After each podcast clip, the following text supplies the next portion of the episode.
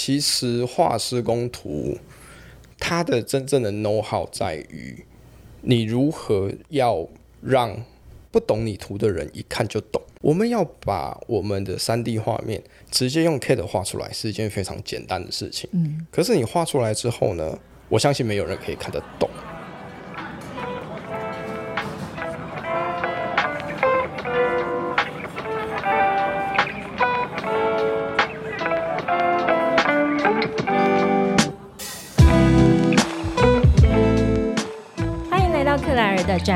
展览异想世界，我们将带你游遍全球第一手的展览以及周边新奇好玩的猎奇故事。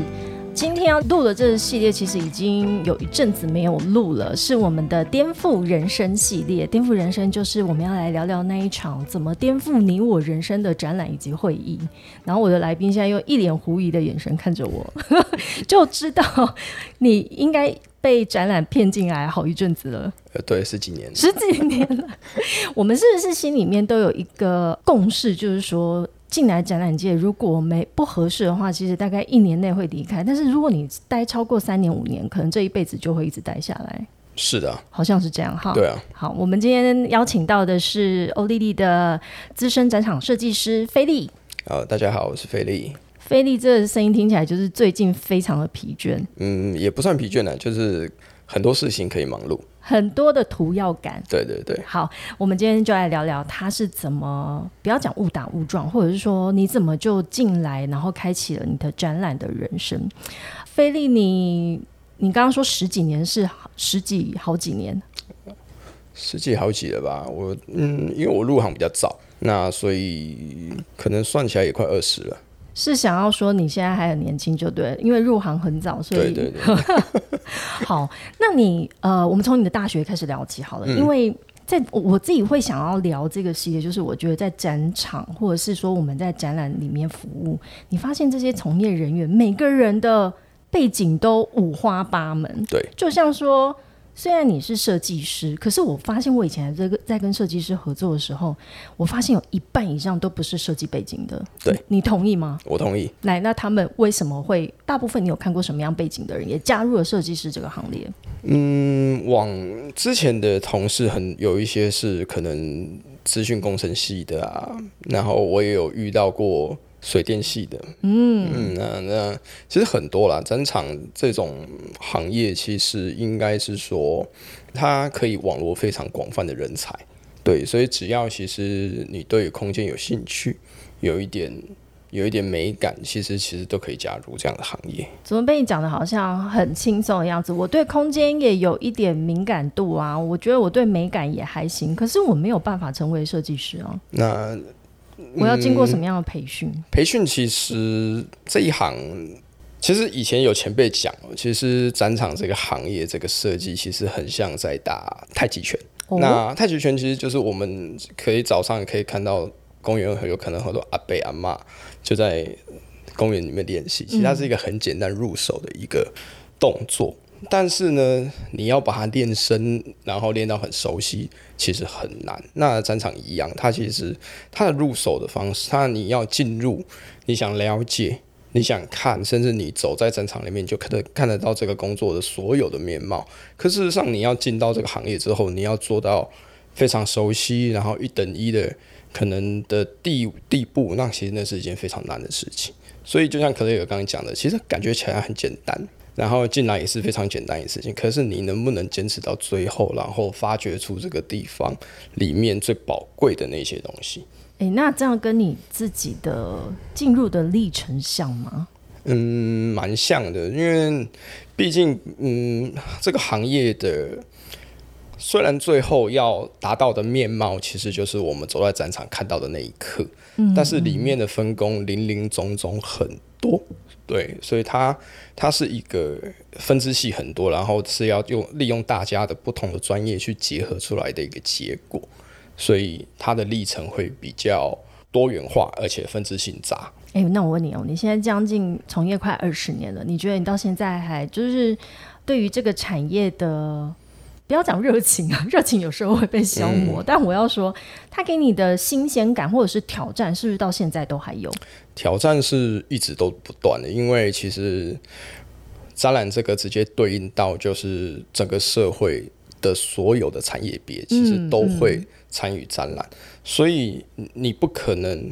也许两三年你就可以走完全部的这个整个行业，那一走下去其实是一辈子的。哇，是一辈子，这点这点我跟你非常有共感。而且你刚刚在讲的一个说设呃展场设计师，他可能入门是相对容易，可是你要走的长，或者是让人家可以称为你是一生资深的展场设计师，其实是要呃经过时间的淬炼的。是的，我觉得这跟我在做。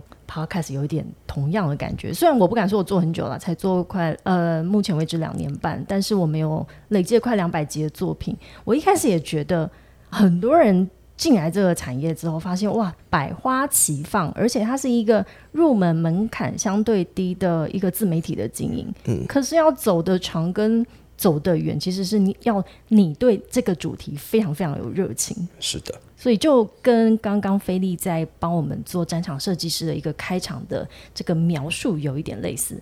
那菲利，你本身就是设计背景的吗？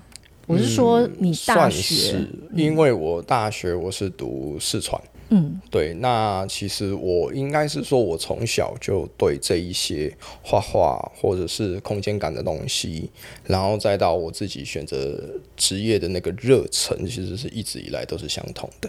那你的第一份工作就是展场设计师吗？还是前面曾经经历过其他的？其实应该是说我第一份工作就已经是在展场里面，但是在展场里面，我的第一份工作其实是二 D 设计。我比较像是一个平面设计师，然后做一些 banner 海报一些工作。因为一开始我并不会空间设计的软体，只有一些基础而已。从二 D 转到三 D，应该是有一个契机，以及说，我觉得你讲的一开始，你那时候也是将近快二十年前的那个时候的展场设计的需求，跟现在的需求应该很不一样。嗯，对，其实很不一样，因为其实我那个时候进来的时候。进到这个行业，其实第一份比较运气还运气还不错，是第一份案件，其实就是跟展场有相关的摊位，其实也就懵懵懂懂利用会原本会的一些软体，就是去绘制三 D 的空间，然后同时里面所有的二 D 都要去囊括。嗯，对啊，所以说其实那个就是一个一开始就留下非常。鲜明的记忆，到现在就永远都会记得你那个人生的第一张图。真的吗？你记得你人生第一张图？对，是多大的图？是标摊还是？没有没有，就是书展的摊位。嗯，对，国台国内书展的摊位，是个木作摊位吗？对对，木作摊位。就就你看，我们就会开始一些术语，可能就跑出来了。哎，那第一个摊位是木作摊位，其实应该是呃。是所有东西都是很很很新鲜的，是没有接触过的。当然，就是完完全全就是一个不知道怎么盖的门外汉。哎，我记得我刚进这个产业的时候，不要讲第一张图啦，因为我是做业务嘛，我不是设计师，所以我并不是去绘图。可是我记得我第一次要监工的那一个施工图。OK，如果要去监工的话，通常我当然我的那一个摊位也是一个相对有呃木作比较多，然后里面的细节比较多，但是我又是一个刚进入行不到三个月的。菜鸟，所以那时候我觉得每一个术语、每一个细节、每一个在图面上面的一个标示，我其实我老实说我都看不懂，我都要假装我看懂。对，这个也是我们努力的方向，尽量好让大家都看得懂。但是那个是真的一个很很 shock 的一个的一个时刻。好，但我要说的就是。当你进来之后的，我我觉得明明它都是中文哈，或都是英文一些数字，可是它你要理解成这就是展场的一个语汇的时候，其实它需要一段历程。所以进来之后，你觉得多久才会成为一个比较相对可以独当一面的设计师？如果说独当一面，其实我们设计师我们在看一个人的学习历程，从零到五的话，应该也不能从零到五。从你其实本身就有一些基础性的话，要到完完全全可以自己一个人 handle 所有案件，大概要三到五年的时间。嗯哼，对，差不多，跟业务也差不多。对，嗯，三到五年。对，那你到二十年可以做什么更多的事情？二十年，当然，其实设计师到了你走到某一个高度或者是年纪的时候，其实接下来所需要的就是把自己所会的东西传递给你后面的哇，后辈啊，对，那其实我常在跟公司的设计师在讲，就是其实设计师是有年限的。年限什么意思？你是说像 model 一样吗？对，你是其实是有年限的，因为你的东西的新颖度，还有你本身设计的能量，其实当然会你的经验会累积的很多，但是其实你的那个给大众的那个设计的新鲜感，其实会越来越低。那到最后你会变成非常的专业，那但是专业这些的技能跟知识也必须传递给你的下一代。所以你现在开始在做传递给下一代的这个动作。对，没错。哎、可是你你刚刚讲的，我我好奇哦，你把你的经验传承给下一代，但是你有说他的，你会不会画图的风格是有一个固着，呃，不要讲固着好了，有一个特定的风格。那你给下一代的时候，其实你要传传授给他的是你的经验，还是你的绘图风格，还是你会依照他的个性再去去引导他？其实这个问题很有趣啊，因为我们遇到的目前遇到的设计师很多，其实每一个人都会有自己独特的风格，跟自己所学跟经历而习惯的那一些手法，或者是自己的个性。所以我传递下去的东西其实很简单，就是那个专业的一些知识跟发想的方法，还有执行案件的从头到尾的一个最佳最。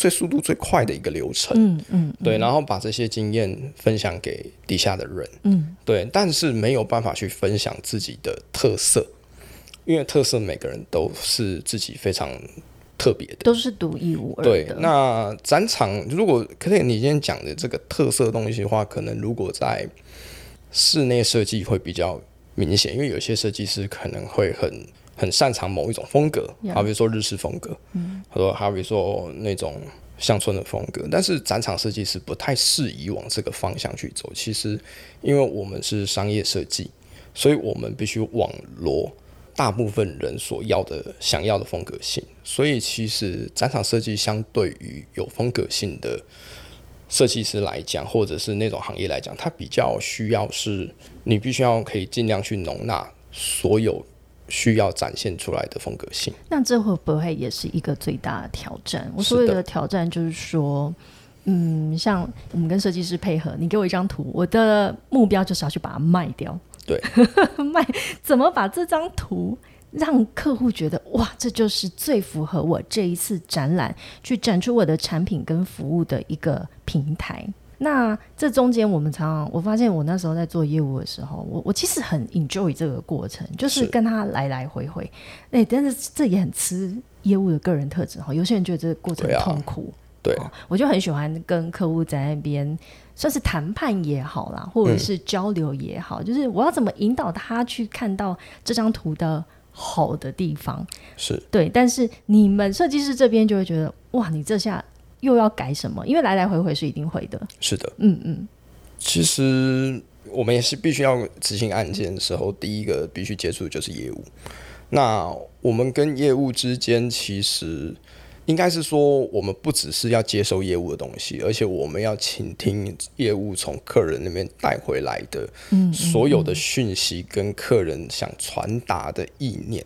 那我们设计师基本上就除了倾听之外，还要去想象，就是今天业务带回来的这些内容，我想制造出来的情境是怎么样会去符合到这个客人所想要心里面的东西。所以其实他，我们很吃一件事，就是我们跟业务之间的熟悉度。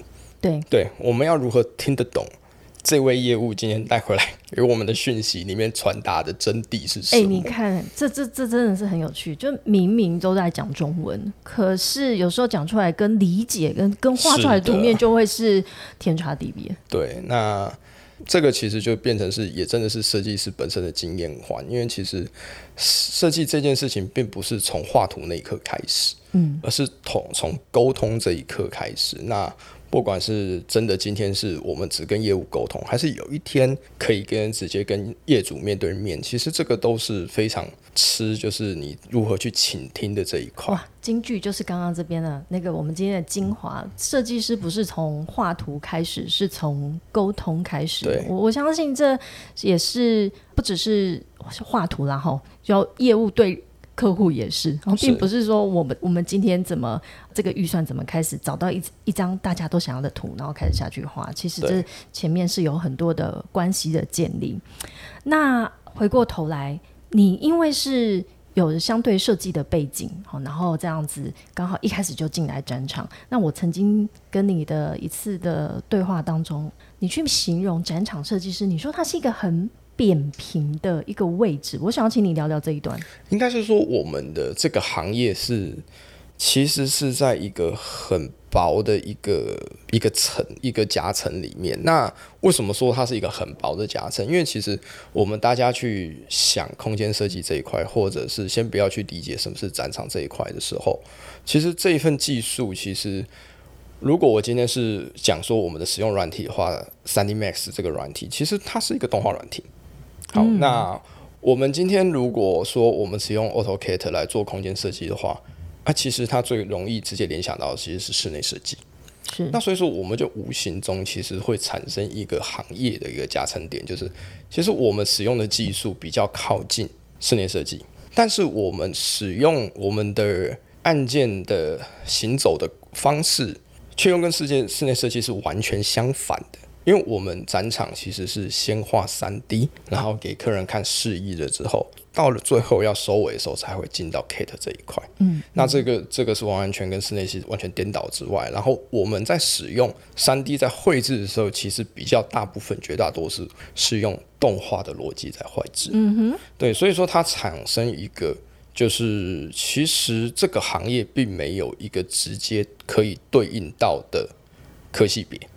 哦，你意思是说，我们其实现在在教育体系里面，并没有一个设计专科是专门 for 战场设计。是的，那所以也就是回到比较早前的问题，就是这一个行业里面的设计师，好像也不一定会是相关科系毕业。嗯哼，就是可能会遇到，只要其实走到有些人，其实可能做一件事情。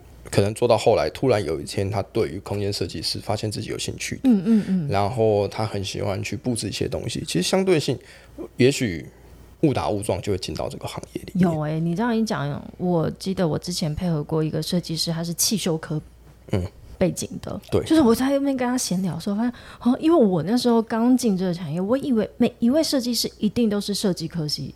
出身是对，然后才发现，我就我就因为认识了他之后，知道他的背景之后，我之后每一位设计师如果可以闲聊，我都问一下，哎，那你是设计系毕业的吗？就发现其实真的不然。对，其实包罗万象啊，那行业包罗万象，那相对的可以应用的人也会相同的包罗万象。但是你刚刚讲的很薄的这个夹层的意思究竟是什么？很薄这个夹层就是，其实我们这个行业的人，其实如果从这行业出发到别的行业，其实也很近。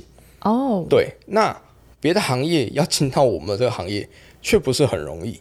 嗯哼，对，那因为它的那个加深点在于，其实他所学的空间背景，其实所需要的能量比较大，因为毕竟你在做空间式的安排的时候，立体感很重要，所以嗯，你要进来其实很容易，可是长久下来，如果做空间设计这一块的话，会发现。也许你的个性比较不合适的时候，其实就会很容易被淘汰或放弃，就离开这这个产业。那你就马上你就可以投入到其他不同的行业去。嗯，对。那我们在选择其实本身可能我在选择行业的时候，如果今天我卡在一个，就是我今天如果我想要去绘制动画，可是相对的我的专业度没有那么高，嗯，那我也很容易就是会。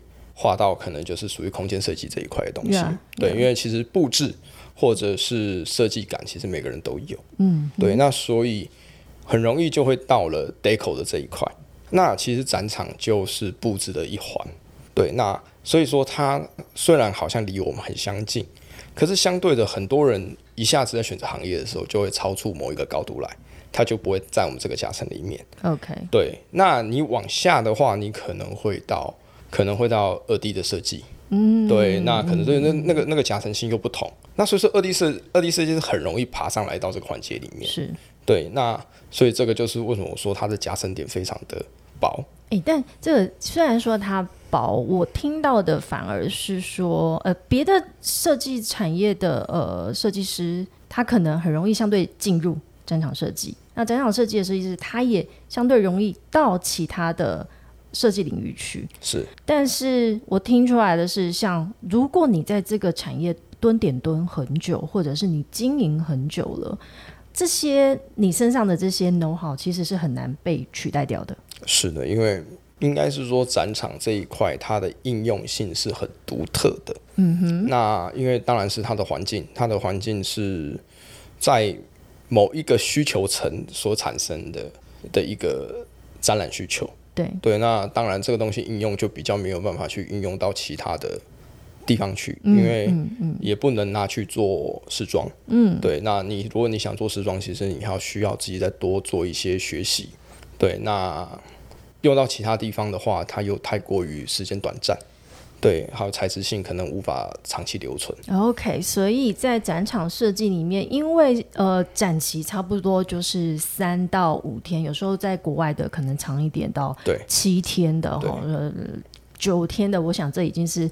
最大极限的，所以其实，在展场设计里面，它的材质用掉它的工法，其实就会跟室内设计或者活动设计，它又是一门，它有很多它自己专业的 know how 在里头。是的，嗯，所以其实我们今天有一个非常重要的任务，就是希望很多这些对于展场设计或者对展场这里面究竟发生什么事情的新兴学子们，或者你正在。思索你的下一份工作在哪里，然后你平常有去看展览的一些经验，你会觉得你可能曾经疑惑过这里面有哪些的从业人员在里头才能成为之所以的一个展览，所以展场设计师就是这里面非常重要的一个存在。那菲利，你在我我们想象设计师的工作，每天就是打开电脑 就开始一整天的画图，你一天要做多久？一天要做多久？这个你进入了你自己的那个思考模式状况的时候，有可能一下子就天黑了，无法抽身，无法抽身。好，但是呢，设计师也，你你画的图其实是遍布全球的，对对哈。那你有没有经验去海外去现场看到你所画出来的图，以及一些比较代表性的案例，可不可以跟我们分享？嗯，当然有。那代表性的案例的话，其实比较代表性就是在英国伦敦的爱斯展那个 BBI。那它是爱斯展，它是一个博弈，对，它是一个博弈展，没有错。那这个摊位会让我比较觉得是对我来说是的确是比较有代表性。它的整个代表性，我相信一定也是它的规模、它的准备时间拉得很长，不然通常不会有什么 不会让你这么印象深刻。对啦，因为它的 它的代表性，其实对于我来说，它在我前期的计划跟跟安排上面，其实花了我很多时间。嗯，那甚至其实必须必须要网罗较多的，其实一些异材质，那并不是像我们以往可能就是。简单的发包给当地就可以做得到的事情。我们来聊聊，其实我觉得这个案子啊，我们不晓得我们这可不可以分享影片哈？到时候在这个节目下方，然后所以听众就可以去点击这个影片来看，看到摊位本身的那个所捕捉的那个画面。呃，我相信从它的产业。也很具现在这个代表这个阶段啊，这个时代的代表性，因为它是博弈展。哎，你想想看，二十年后，二十年前的博弈展跟现在博弈展展出的东西应该完全不一样。对，二十年前可能还没有博弈展，而且那时候应该是在展那个什么吃饺子老虎机对对对。但是现在的博弈展，它很多是线上手游，对线上的手游。所以你在。准备的时长为什么会拉的这么长？是因为客户他的对于这个展览的重视度？呃，当然是客人重视度，还有其实其实这种比较细致的展览，其实相对一定会需要比较长时间的准备。细致的意思是？细致是因为其实他这个客人想要让他的客群的。客户在现场要让他们感觉住感觉到他们本身的这个间公司的规模，嗯，然后还有他们可以承担本身他们业主的交给他们的任务，所以说这个摊位就是属于他们公司本身的形象。那啊当这个形形象、对，那这个形象就变成说，它就是他的门面，它就是他的脸。，Yeah，所以那他一定会非常需要精雕细琢，甚至很重视他本身透发出来的这个气质。对，所以所以他需要我们设计端跟我们公司花多相当多的精力跟时间去替他做打造。这样子的比较大型规模的呃案件，从接到到开展大概为期多久啊？半年，半年。对，是半年以上 OK 但是差不多有半年的时间。那你刚刚有提到它的功法，因为然后还有它的细致度跟它的精致度，所以有很多的异材质的结合，然后可能是你原本以前我们做呃发包的时候你没有使用过的一些材料，那那时候你会在台湾先做什么样的准备吗？其实应该是说，我们先设定好要展出的形象是什么，嗯，然后最后我们再去找可以应用的材质。那在这个材质里面，我们又可以用什么方式对应到国外当地的实际的进场的状况哎、况？这是最难的啊，因为常常我们在这边想象的这个图，然后材料，可是到海外，尤其是英国，我刚刚听到伦敦，我就是觉得这就是一个很难的地方，因为我在那边曾经处理过像灯光啊、那个色温啊等等的问题，其实里面有超级多我以前想到我物理为什么不好好学的一些，它就会影响到功法。是的，嗯，所以这中间的沟通其实还要花很多的来来回回耶。是没错。嗯，那这个东西，当然。在这个行业里面，我们必须要完备的还有自己施工图的那个能力嘛。嗯，那其实你对于施工图的诉说，你如何把利用施工图，把你想要告诉下包，你想要呈现出来的效果，如何去制作，其实这个非常仰赖施工图的功力。嗯嗯，对，那你叙述的在图面上叙述的越完整，越传达的清楚，让下包了解，其实在现场可以达到你想象的百分之八十到八十五，其实就已经算是很相近的。哦，真的对很难到百分之百。连百分之九十可能都很难。你是一个非常 picky 的，就是很很挑剔的设计师。对，但是就是这个，你到了现场，你就会非常的意外，非常的 surprise。你你讲的 surprise 是不好的那种 surprise，哎，有好有坏。有好有坏哈有时候就是在开惊喜包的对对感觉。对对，那呃，这一个案件你到现场之后，你的你的成就感，最大成就感来自于哪里？成就感哦，成就感其实就会，因为其实你到了现场之后，你就可以实际体验到，就是你从一个空地开始捏东西，捏到就是跟客人的一些沟通，然后到后来你自己在烧脑，到底要如何去呈现一些很特殊的东西的时候，到最后可以呈现出来，那个是非常感动的。嗯，那当下的时候，其实最满足的百分比，当然还是在于你在前期在台湾这个地方，你的计划性到底在现场，你可以可不可以百分之一百的呈现出来？嗯，那就像我刚觉得，我我觉得我可以到达它达到百分之八十趴以上，其实对我来说就是非常够的了。对，所以说成就感在于。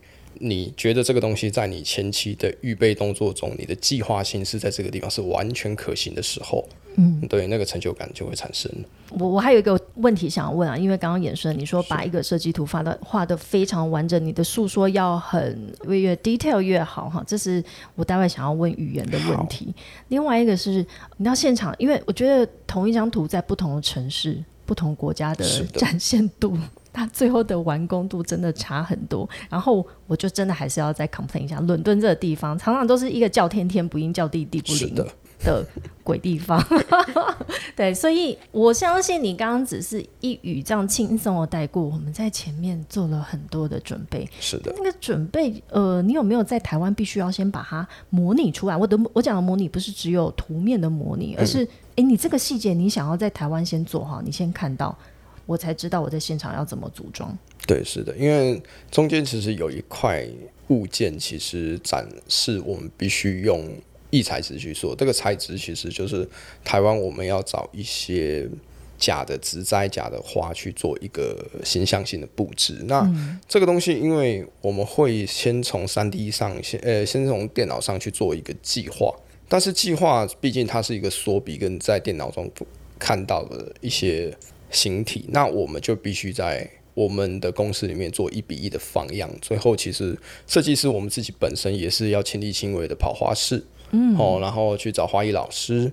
好，然后再共同的去制作这个，最后最后再到比较大的空间里面做放样这个动作。当放样到觉得是完整的时候，我们才可以把它装箱，然后寄送到英国去。哦，所以你是在台湾完成这一块，然后你满意了，你就把它寄到当地去。对，然后现场开箱。对，现场开箱，再依照原本当初的 plan，然后去把它组装起来。哎，来。各位，刚刚他讲的这一段呢，我觉得又是轻松带过。这中间你还要去找花艺老师，所以其实你也重新学习一个新的技能。当然，这个东西有专业的人可以去替我们做协助是最好。但是其实，因为你在当中你亲力亲为，那还是很多东西是你也去多做理解，甚至也会多做学习。嗯嗯。然后呃，现场开箱会不会很紧张？因为我常常觉得我把东西寄到国外，你要开箱那一刻都超紧张的。紧张不会，因为我们做了万全的保护。是能够怎么保护？就要一层一层包起来。对，而且我们外面已经打了一个很大的木箱了。它要怎样，其实应该也还好。嗯嗯，好。那打开那一刻，放上去的那一刻，我知道它还有会做旋转，所以看到它呃正式开始启动，应该是呃松了一大口气。对。对，那那个就是现在去想，其实是当然，就像克雷尔讲是轻松的，当下绝对不是轻松，绝对不是。对，请问一下，你有我要回到刚刚施工图那个问题哦，因为你们在画施工图的时候，其实是大部分都是要对国外的呃下包去做沟通，所以呃上面一定也都是用英文去做标识，所以呃其实你在这过程当中，应该也会想办法一一直去精进自己语言沟通的这一块。其实倒是有一点反过来，其实我个人的放烂英语对是那个是根本就是停留在国中水准吧，我是觉得这样。那基础的当然自己是会，就这是我们做国外施工图，它对于语言的需求并不是最大，当然跟现在的技术有点相关性，因为毕竟我们上网 Google 的时候，都可以得到一个非常完善的翻译。ChatGPT。对对都可以。那其实画施工图。它的真正的 know how 在于，你如何要让不懂你图的人一看就懂。哎，这很重要。对，那这个是最难的部分，所以跟语言一点都无关，而是你要如何去解释。我们要把我们的三 D 画面直接用 CAD 画出来，是一件非常简单的事情。嗯。可是你画出来之后呢，我相信没有人可以看得懂。嗯。所以你要如何？把自己想象变成你就是木工师傅啊！各位，你就是去想想，你去 IKEA 买那一些组装家具的时候，当你打开那个呃组装的说明书，其实通常都很想把它撕烂。嗯，没错，因为就是你跨博，你现在到底是要我先装哪一个，然后就怎么装反？对，那你就是在做这个呃沟通的动作，要怎么一个呃万。就是从平地开始盖起一座城堡或者是一个摊位，它其实是里面有很多的构建，是，然后它的先后顺序，没错，先后顺序也很重要。对对，所以说其实啦，你我可能我们想要讲施工图这一块，其实就算是画三 D 也是一样。其实设计师最重要的工作其实就是沟通，前期跟业务沟通。那隐性的，你就是跟你的客人做沟通。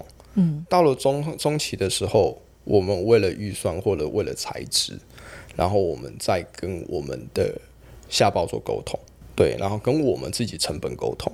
是对。那其实设计师他最重要的，我刚刚已经讲，他最最重要就在沟通这件事情。是设计就是为了要去做沟通，所以衍生出来的行为。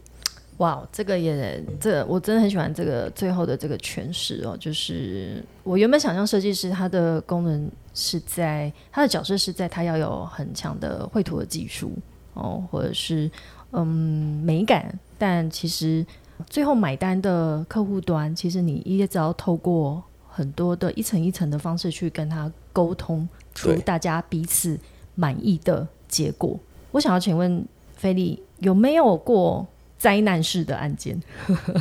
灾难式的案件，在我进到这间公司之后，其实比较没有了。啊，因为这间公司体质很好。第一点，它是的确是有很多的体制是去可以让我们去避免这样的状态。当然，还有自身本身的心性跟你自己的修养，到最后你能不能去不要去造成这些事情？呀，你现在其实要有很多一层一层的把关。那其实，在进到这一呃这间公司之前是有的，嗯，对。但是其实。